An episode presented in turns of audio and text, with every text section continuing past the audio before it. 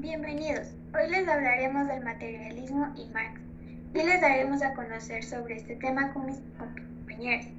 En esta presentación estaremos todas como locutoras. Nuestro proyecto se llama Viajando por el Mundo de Occidente. Karl Marx fue un pensador de origen alemán. Treveris, Rusia Occidental, 1818, Londres, 1883. Considerado como el padre del socialismo científico, su obra más importante es El Capital, publicado junto a Engels en 1867.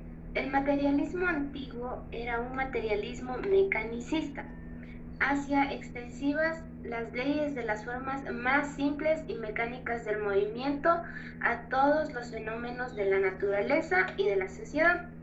El materialismo marxista aplicó por primera vez los principios del materialismo dialéctico a la interpretación de la sociedad y fundamentó la concepción materialista de la historia. El materialismo antiguo era un materialismo contemplativo, puesto que no comprendía el papel transformal de la actividad práctica del hombre.